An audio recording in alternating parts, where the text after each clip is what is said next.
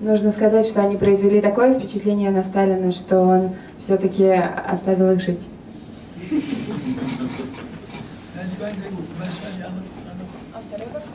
Да, второй вопрос. За что получил Äh, genau, wofür haben Sie äh, die Auszeichnung? Weil ich wochenlang immer im Urwald rumlief mit drei, vier Mann. Leider immer, ich auf Russen stieß, das immer eine ganze Kompanie. das erklären? Потому что я несколько недель бегал по лесу с тремя-четырьмя людьми, и каждый раз, когда я встречал русских, это оказывалась рота. по поводу Финляндии, когда мы с Артемом приехали. Осенью 2015 года сын министра иностранных дел нацистской Германии Рудольф фон Риббентроп представил в гостинице Измайлова в Москве книгу о себе и своем отце. Приезд штурмфюрера СС сына Иохима фон Риббентропа вызвал неоднозначную реакцию среди наших соотечественников. Меня заинтересовал этот сюжет, я попытался разобраться в том, как сложилась судьба детей нацистской верхушки и что думали они о своих отцах. Для этого перенесемся в Мюнхен, город, где спокойно прожили остаток жизни большинство из них. На представленной схеме я изобразил тех, кто был в поле зрения средств массовой информации и носил фамилии нацистских преступников всю жизнь. Почти все известные отпрыски сохранили их, как память о родителях. Исключение составляла только Гудрун Гиммлер, после замужества ставшая Бурвиц. Интересно, что внучка родного брата Гиммлера фамилию не поменяла и сегодня живет в Израиле как Кантрин Гиммлер. Начнем с семьи Квантов, самой закрытой на сегодняшний день. Ее можно причислить к наследникам нацистов лишь отчасти. Отчимом Харальда Кванта был министр пропаганды Йозеф Геббельс. На фото 1944 года он изображен в форме летчика, но оно является ретушью.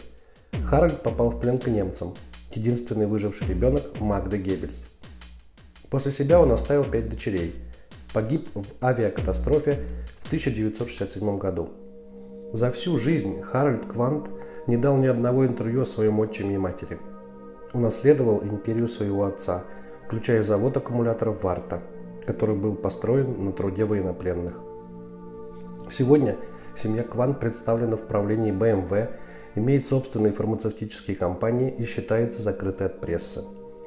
В 2015 году немецкий канал НРД подготовил фильм расследования об этой семье и ее главе Йоханне Квант, которая до сих пор держит в своих руках финансовую империю квантов. Эдда Геринг – еще один представитель известной фамилии нацистского преступника. Судьба ее сложилась не особо счастливо. В 1959 году дочь командующего авиацией Германа Геринга напишет «Малышка сегодня уже не молодая женщина, худая блондинка и очень привлекательная. Она живет с матерью в современном доме на пятом этаже в центре Мюнхена. Всю жизнь молодая девушка в кавычках прожила одиноко, ухаживая за своей матерью. К прошлому отца относилась с гордостью. Вместе с журналистом Гердом Хайдеманом издала дневники. Ее противоположность – Гудрун Бурвиц или Гудрун Гиммлер, старшая дочь рейхсфюрера СС Генриха Гиммлера. Она никогда не отрекалась от диалогии своего отца. Еще будучи ребенком, в 1941 году она записала в дневнике «Сегодня мы посетили концлагерь Дахау. Мы посмотрели почти все, что хотели. Мы видели работы в саду, березы и картины, которые написали заключенные. Гудрун была замужем за неонацистом Вульфом Бурвицем. Журналист Фабиан Либер отмечал, «Мы могли принять ее за учительницу на пенсии, однако Гудрун имела в голове собственные мысли.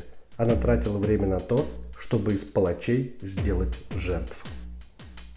Интересное интервью дочери родного брата известного нациста-палача Эрнста Гиммлера Катрин. Ее судьба – замужество за евреем, бабушка которого прошла Холокост. Катрин Гиммлер и сегодня ярый антинацист и ученый, много сделавший в целях раскрытия преступлений нацизма. Последним в нашем списке Мартин Адольф Борман. Крестным отцом сына Мартина Бормана был Адольф Гитлер. В 1945 году по поддельным документам мальчика пристроили к Николаусу Хоенвартеру в Тироль. В сане священника Мартин побывал в католической миссии в Конго.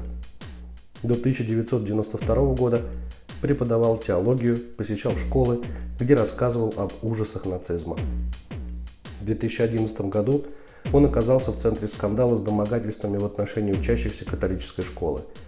Умер в 2013 году в Мюнхене.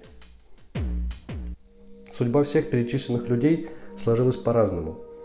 Кто-то смог вырваться из петли прошлого, а кто-то сделал идеалы прошлого главной доминантой жизни. В этой связи предельно важно бороться с фальсификациями истории, быть на стороне правды и справедливости. И, конечно же, не забывать о героях-победителях, судьба которых – предмет отдельного сюжета.